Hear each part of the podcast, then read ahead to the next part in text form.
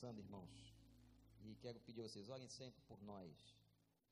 Porque grande é essa responsabilidade, não é? A gente ouve aqui o pastor doutor Silvino Neto, e depois sabe que o homem vai ouvir a gente pregar.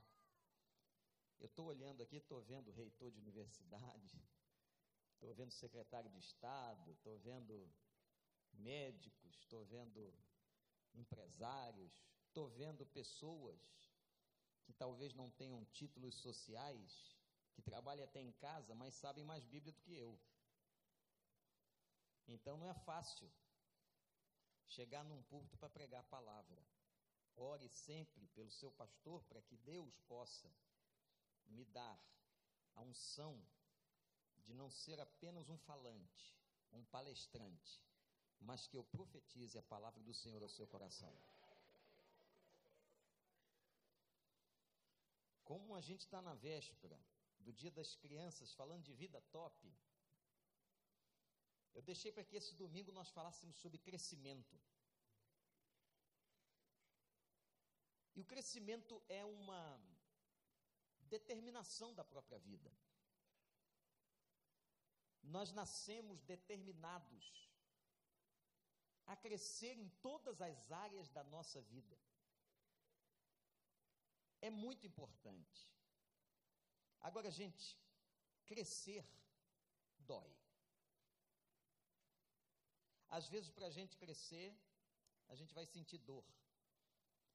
Alguns especialistas na área do crescimento humano, do crescimento físico, vão dizer que quando a criança dorme, é o momento que ela mais cresce, enquanto ela está dormindo, e que ela pode até vir sentir, sentir dor no momento do seu crescimento. Estava conversando sobre esse assunto lá na minha célula e disse a eles: eu tive muita insônia quando era criança.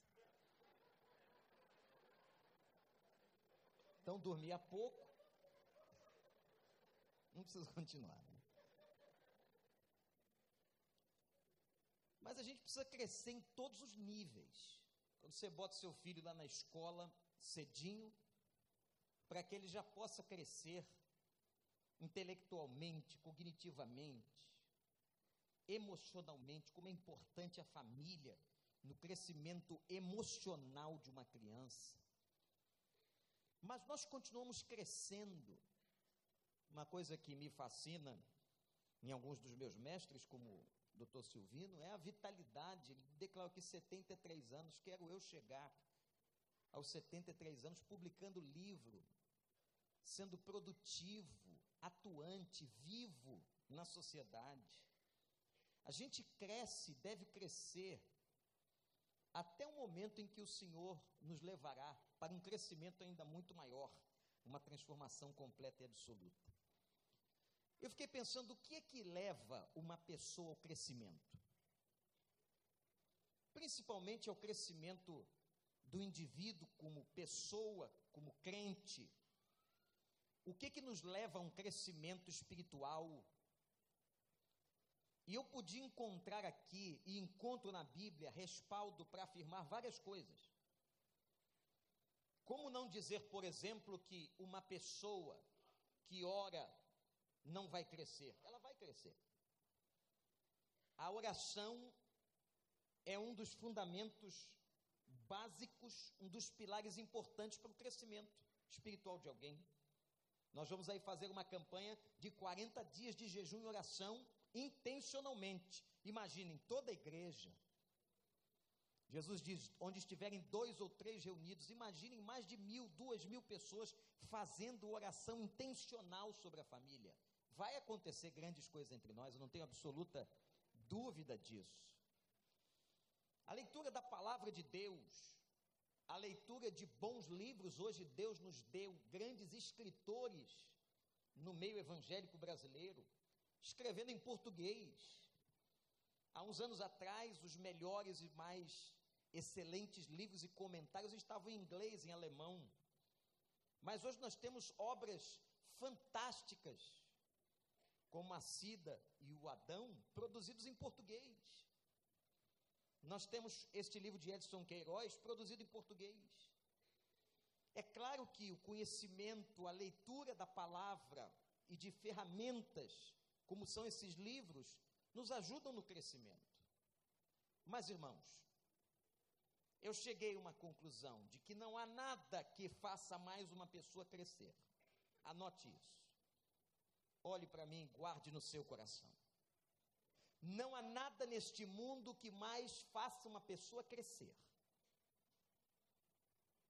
do que o sofrimento e a dor. Eu queria que você abrisse a sua Bíblia no segundo livro das Crônicas, capítulo 20.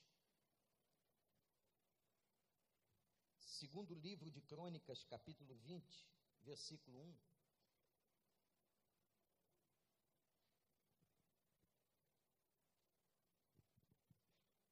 Depois disso, os Moabitas e os Amonitas, com alguns dos Meunitas, entraram em guerra contra Josafá. Então informaram a Josafá: um exército enorme vem contra ti, de Edom e do outro lado do Mar Morto. Já está em Azazon Tamar, isto é, em Gedi. Alarmado, Josafá decidiu consultar o Senhor e proclamou um jejum em todo o reino de Judá.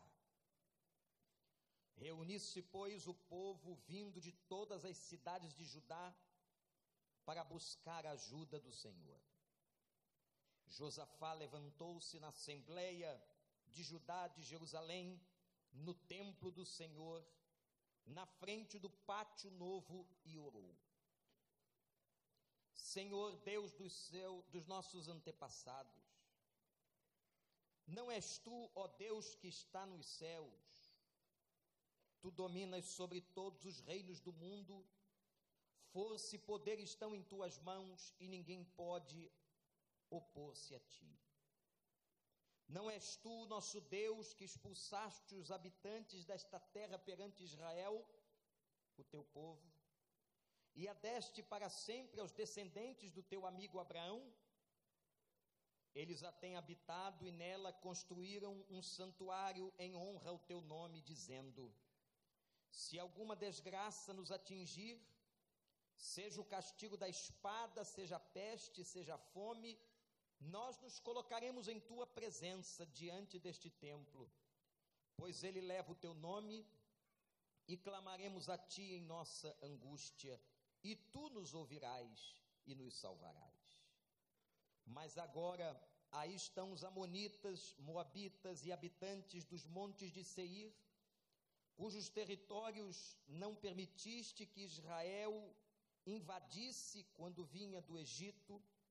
Por isso os israelitas se desviaram deles e não os destruíram.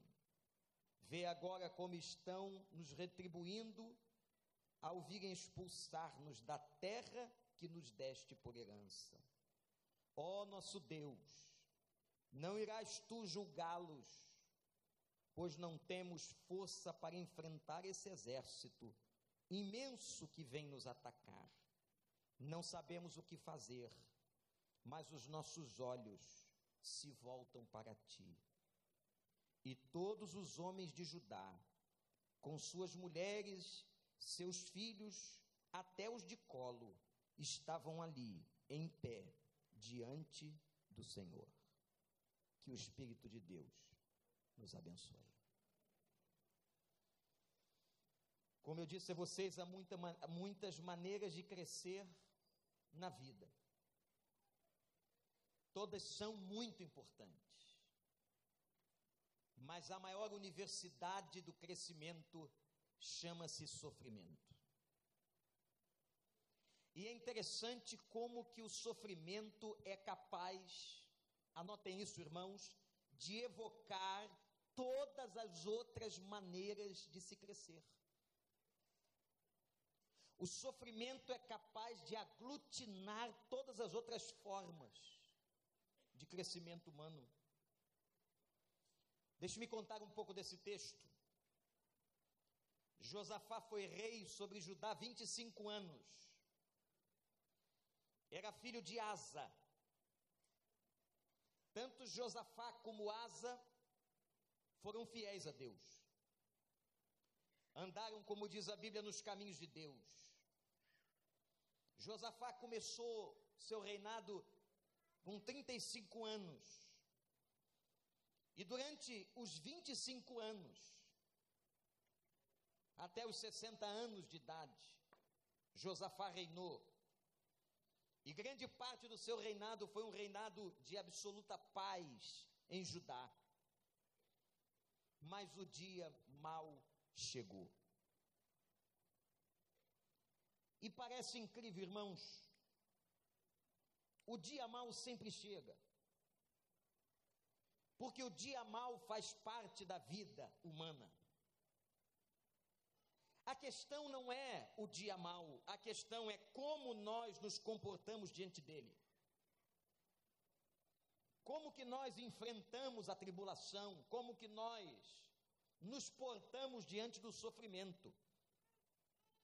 E se instalou no meio de Judá um tempo de crise sob o reinado de Josafá. E a crise está descrita aqui. Quando Israel entrou em Canaã, por ordem de Deus, eles foram destruindo tudo aquilo que o Senhor mandava, eles foram tendo dominação, matando muitos inimigos. Mas alguns povos que estavam em Canaã, Deus disse: não os faça mal.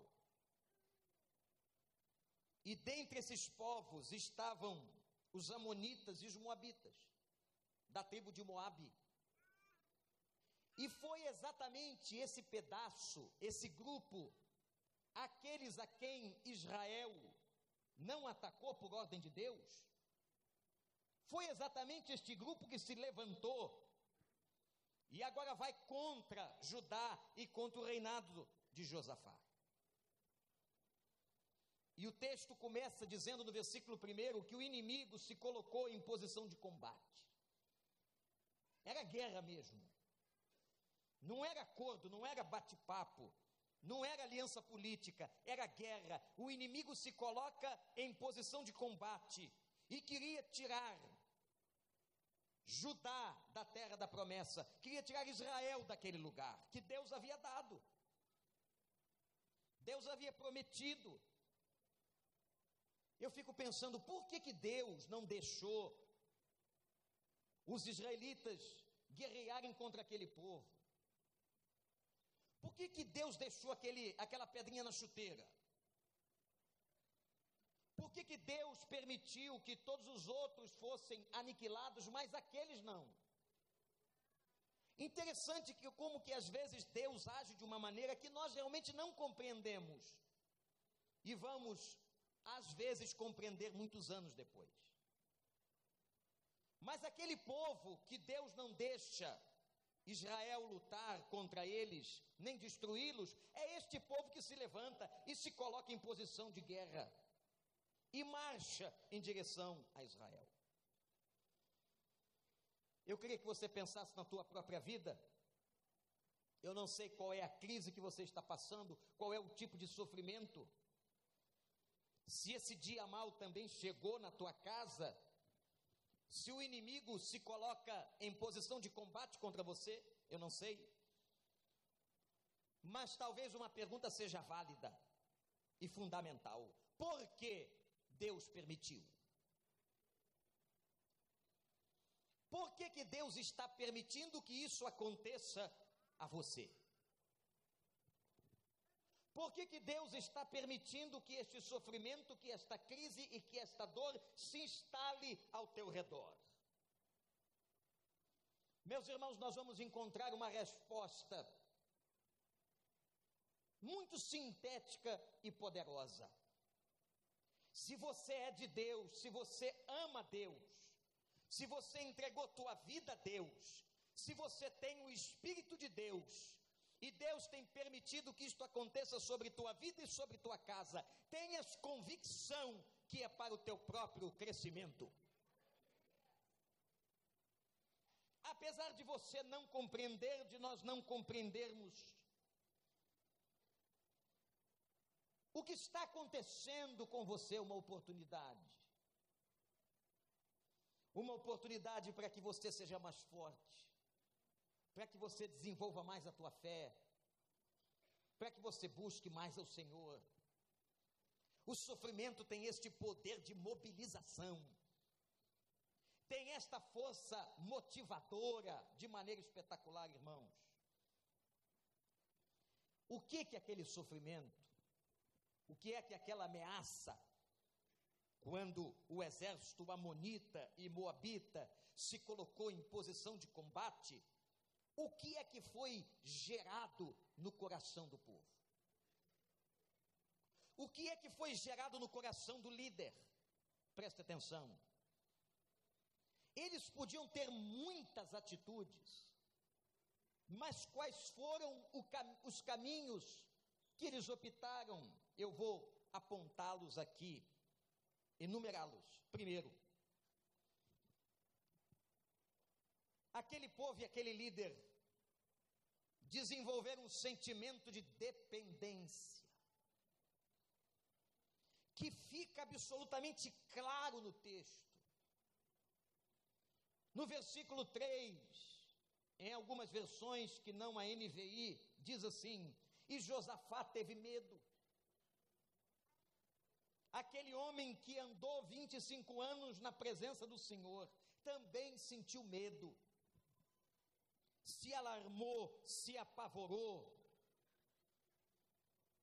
Depois de 25 anos de reinado, Josafá tinha motivos, irmãos, para confiar no seu taco, para confiar nele mesmo, para confiar nas suas competências. Quando você está muito tempo fazendo uma determinada coisa, você começa a sentir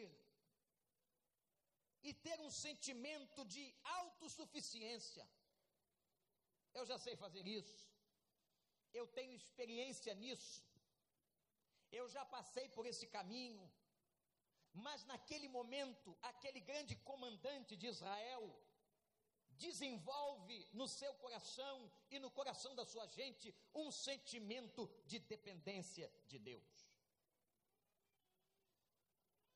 E ele começa a dizer a Deus o quanto ele era frágil. Olhe para mim que eu quero dizer uma coisa para o irmão, para a irmã.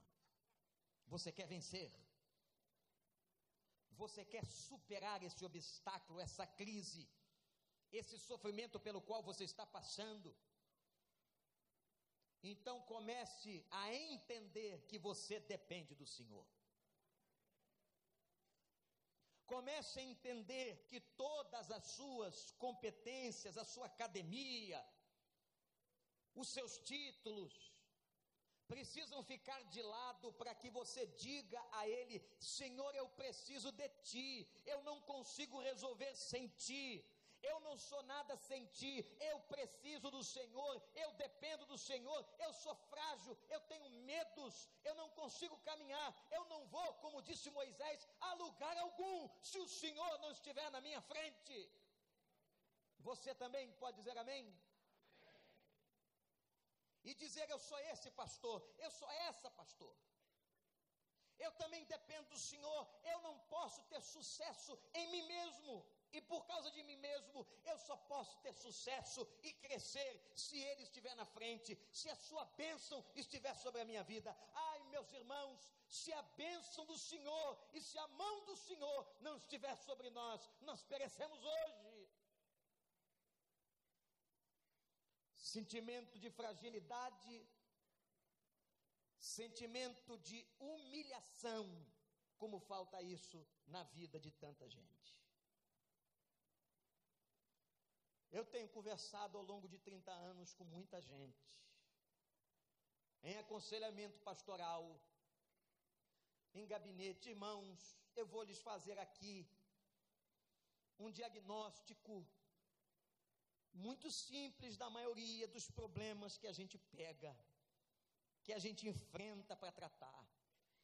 E o problema, e a raiz do problema, é um pecado chamado orgulho. O orgulho é a raiz da destruição de muita coisa na vida das pessoas. O orgulho está na raiz da destruição de muitos casamentos. O orgulho está na destruição da vida de muitas pessoas. O não quebrantamento, o não se curvar na presença de Deus, o não reconhecer os seus pecados, o não pedir perdão nunca. Vocês sabiam que existem pessoas que nunca pedem perdão a ninguém? Esse sentimento de arrogância, de superioridade mata espiritualmente as pessoas, impede o crescimento.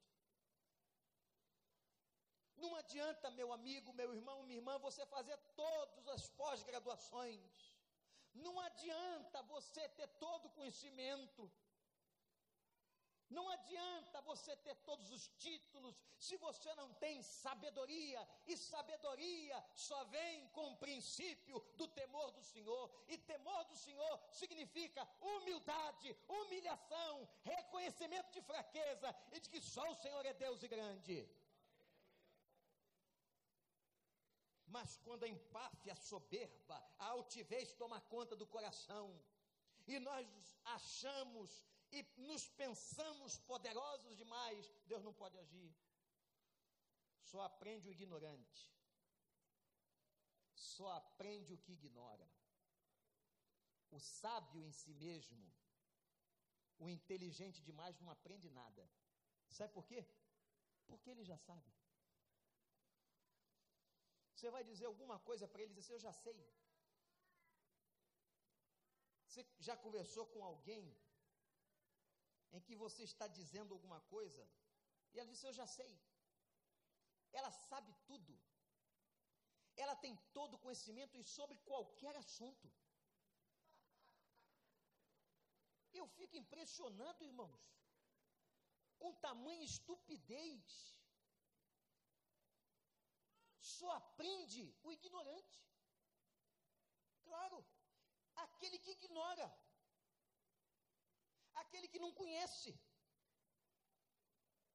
aquele que tem humildade para sentar e ouvir, para sentar e aprender, aquele que tem sentimento de fragilidade e de dependência. Você quer crescer na sua vida? Você quer crescer? Então dependa do Senhor. Humilhe-se. Volte-se para Deus. O temor ao Senhor é o princípio da sabedoria. Antes de preparar esse texto, eu estava lendo sobre a sabedoria. Como a sabedoria é evocada na Bíblia como base para uma vida feliz, para uma vida eficaz e temer a Deus, isto é, se submeter a Deus, se humilhar na presença de Deus, é o princípio para toda sabedoria no coração de uma pessoa. Segunda coisa que eles fizeram foi que eles decidiram, Josafá, o líder, decidiu com aquele povo buscar o Senhor. E está aí no texto, conclamou um jejum no meio de todo o povo. Versículo 4: E todo o povo veio buscar o Senhor. Irmãos, Primeiro eu me humilho. Eu reconheço o meu medo e a minha necessidade de Deus, depois eu vou buscá-lo. E como nós já dissemos aqui hoje, o jejum é uma maneira de você se abster de coisas importantes para que você possa se dedicar ou dedicar mais tempo a Deus.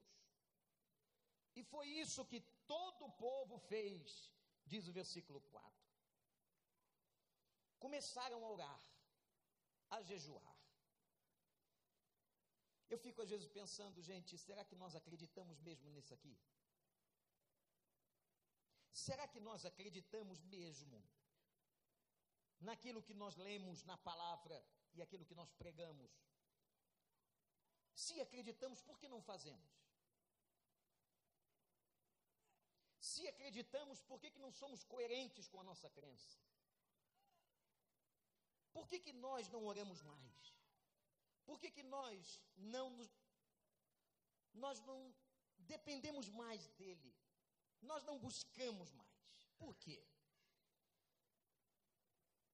E a decisão de buscar a Deus é sua, é minha.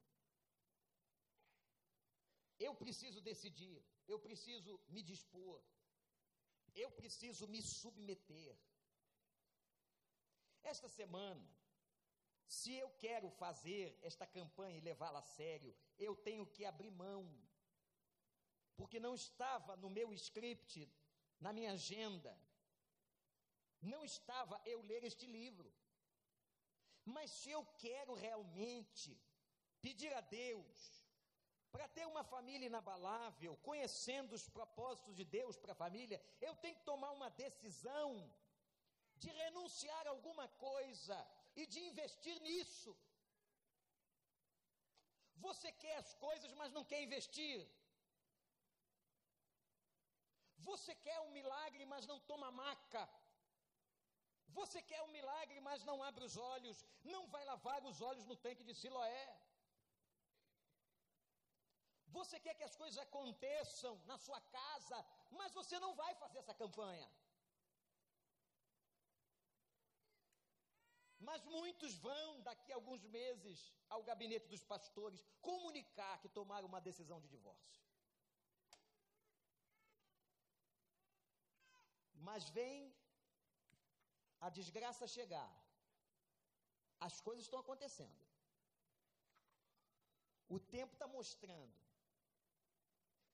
E você não faz nada? E você não investe? E você não faz sua parte? E você não clama? Toda busca é uma escolha. E aquele momento Josafá faz uma oração. Vejam como eu disse que o sofrimento evoca as outras maneiras de crescimento. O sofrimento trouxe sentimento de dependência. O sofrimento trouxe a busca pela oração. E vejam a oração. Eu estava estudando a oração de Josafá, do verso 6 a 12 ela tem cinco pontos importantes nesta oração. Primeiro ponto, ele engrandece ao Senhor, versículo 6. No segundo ponto, ele relembra as promessas. Ora, só pode relembrar as promessas de Deus quem as conhece, quem conhece a fonte, quem conhecia por tradição oral ou escrita onde estavam as promessas, o livro. Josafá só pode lembrar a Deus das promessas que ele havia feito nos versos 7 a 9, porque Josafá conhecia o livro. Josafá conhecia as promessas. Terceiro, ele expôs o sofrimento, ele expôs a, o âmago do problema versos 10 e 11. Em quarto, ele confessa a fraqueza. Ele diz uma coisa linda no versículo 12: Nós não temos força para enfrentar esse exército. Uma coisa interessante, você tem que declarar a tua incompetência para resolver sozinho os problemas. Senhor, eu não tenho forças em mim mesmo para resolver. Esse gigante é grande demais. Essa situação é muito difícil. O problema que foi instalado, ele é complexo. Eu não tenho forças em mim mesmo. E ele diz uma outra coisa: eu não sei o que fazer. Isso é declaração de humildade. Você que sabe tudo, sabichão. Vai ter um dia que você vai ter que dizer para Deus assim: Eu não sei o que fazer. Eu não sei. Depois, em quinto, ele vai e declara a Deus a sua esperança. Quando ele fala uma frase lindíssima, irmãos. E ele diz assim: Senhor, eu não sei o que fazer, mas os meus olhos estão postos em Ti. Declaração de confiança. Essa é a oração que a gente tem que repetir hoje de manhã. Essa é a oração que Deus mandou eu entregar a você. Esse foi o texto. Essa é a palavra de Deus na tua vida hoje. Deus quer que você cresça e o que Ele colocou diante de você hoje é para o teu crescimento, é para você amadurecer, é para você melhorar. Mas isso só vai acontecer quando nós, eu e você, nos voltarmos para o Senhor, buscarmos ao Senhor em oração como diz o pastor Elton Rangel, de joelhos. Intensivamente. E fazer a mesma oração de Josafá. Quando Josafá diz a Deus engrandece a Deus, sabe o que isso transmite para nós? Ele sabia com quem estava falando. Você sabe com quem você fala em oração? Você sabe o tamanho desse Deus? Você sabe quem é que você evoca em nome de Jesus? Gente, nós estamos tratando do Criador dos céus e da terra. Nós estamos tratando daquele que é dono de todas as coisas aquele que era, que é e que há de ser para sempre. Nós estamos falando do Senhor, nós estamos falando do sustentador do mundo, nós estamos falando daquele que te mantém vivo hoje, que dá o ar que você respira, a água que você bebe, a comida que você se alimenta. Ele, nós estamos falando dele, o Senhor dos exércitos, aquele que faz e que sempre fará todas as coisas aquele que reino do, os reinos do mundo estão debaixo do seu poder e da sua força, aquele em que as estrelas estão, como diz a Bíblia, e cabem na palma da sua mão. Ninguém pode contra ele. O Deus que luta pela tua causa é esse. O Deus que está do teu lado é esse, o Deus que ama você é esse, não é um demiurgo, não é um Deus qualquer, não é Deus de madeira, não é Deus de barro, não é Deus falso, é Deus da verdade, é Senhor de todas as coisas. Esse é o Deus a quem você ora. Então, quando você orar e se ora com confiança, saiba que o chão vai tremer porque ele vai dizer: Eu estou aqui, meu filho e minha filha.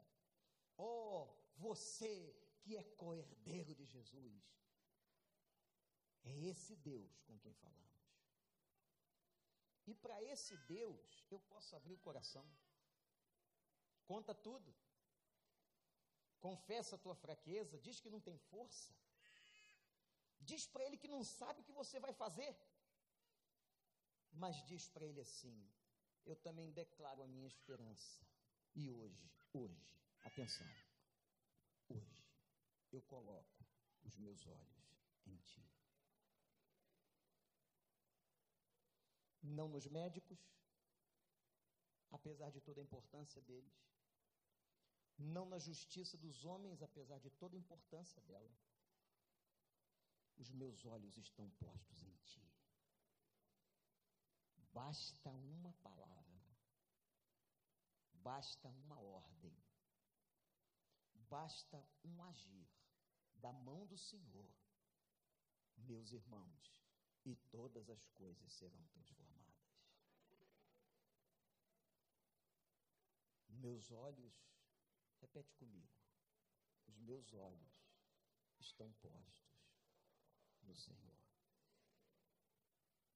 No versículo 13, vai dizer para a gente: olha que lindo, que todas as famílias, os homens, as mulheres, as crianças e até os bebezinhos de colo, todos estavam em pé na presença do Senhor. Como que o sofrimento trouxe tudo aquilo que era necessário para que eles crescessem. Oração, palavra, unidade. O sofrimento nos une. O sofrimento nos iguala quando a Bíblia diz para que nós compartilhemos uns com os outros, ministremos um na vida do outro, A Bíblia está falando de unidade, de um corpo interligado. Meus irmãos, a unidade é fundamental. Como Satanás tenta tirar você do meio do povo, da unidade. Porque ele sabe que o cordão de três dobras é muito mais difícil ser arrebentado quando nós estamos juntos, quando o povo de Deus está orando junto, quando o povo de Deus clama junto, não há demônio que resista, cai tudo por terra, em nome de Jesus Cristo. Deus então se manifestou. Porque Deus se manifesta. Deus não deixa seu filho sem resposta. Você acredita nisso? Deus não deixa seus filhos sem resposta. Ele só não responde na hora que você quer. Ele responde na hora que ele acha que tem que responder. Porque ele é soberano. Quem sabe a hora de dar o remédio ao seu filho é você. Quem sabe a hora de dar o, remédio aos filhos de Deus é Deus. Ele que sabe. Mas ele não deixa. E ele deu resposta. E sabe qual foi a resposta de Deus? Interessante. Eu, ele não disse assim, eu vou tirar os moabitas e os amonitas da sua frente. Ele não disse isso. Ele não disse que ia eliminar pura e simplesmente a presença daqueles opositores. Ele disse, versos 14 e 15: Não tenham medo. Anote aí. Tome essa palavra para o seu coração. Não tenham medo. Não fiquem desanimados. O exército moabita é enorme, mas a batalha não é de vocês. A batalha é minha. A batalha é do Senhor. A Ele aplaudamos e glorificamos.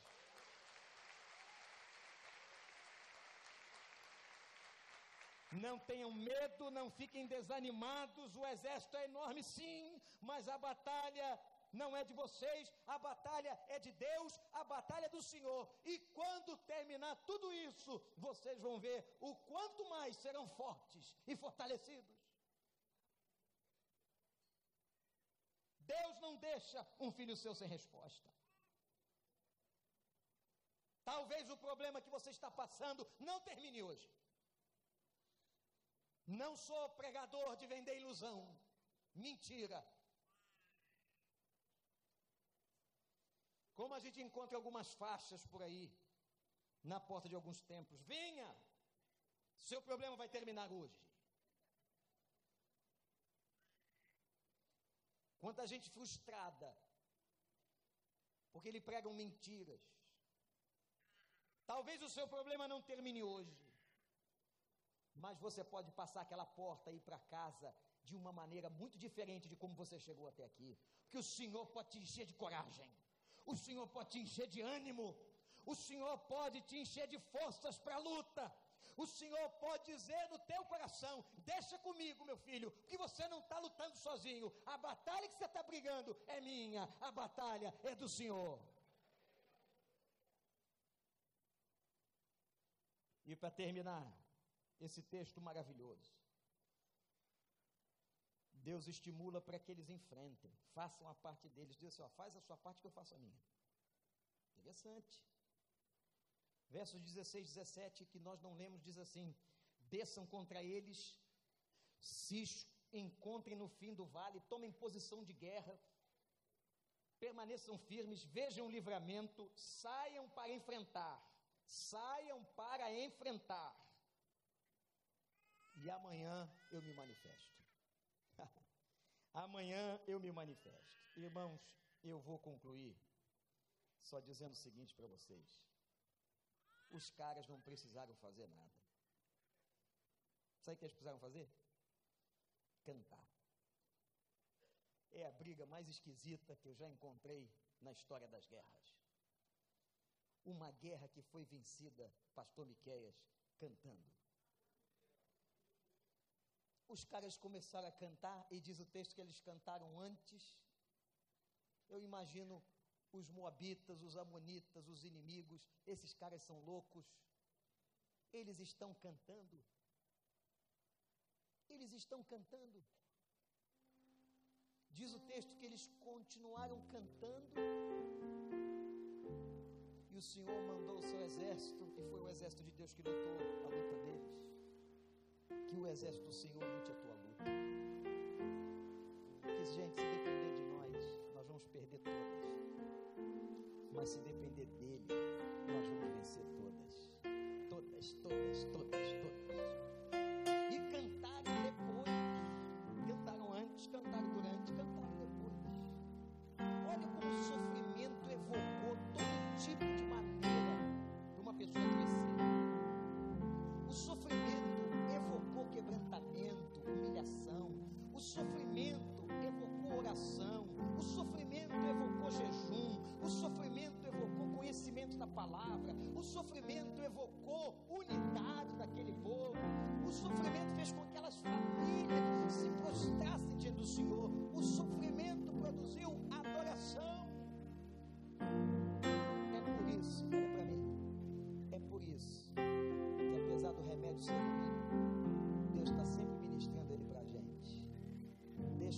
pouquinho de sofrimento aqui.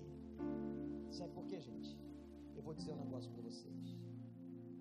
De todo o meu coração. O Senhor sabe que se não fosse pelo sofrimento, muita gente já o teria deixado. Quanta gente só se mantém dependente